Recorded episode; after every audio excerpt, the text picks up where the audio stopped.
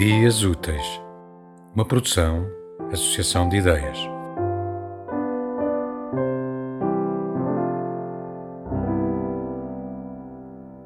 A Day Like Any Other by Carla Bessa. Translated from the Portuguese by Elton Uliana.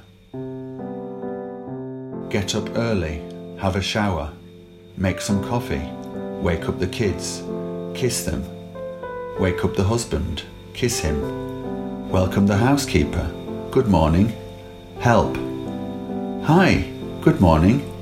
Have breakfast with the husband and kids. Help. Did you say anything, honey? Me?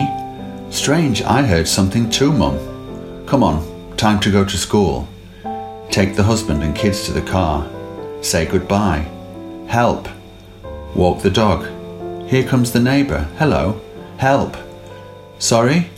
How are you? Very well, thank you. See you later. Help. Turn around. Keep walking.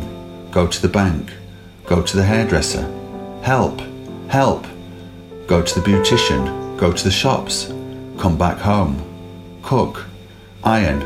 Clean the house. No need for the cleaner, it's done already. Visit the mother.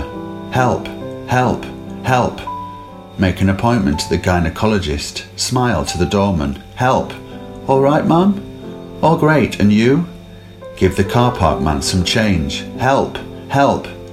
Take the blender for repair. Help. Come home. Help.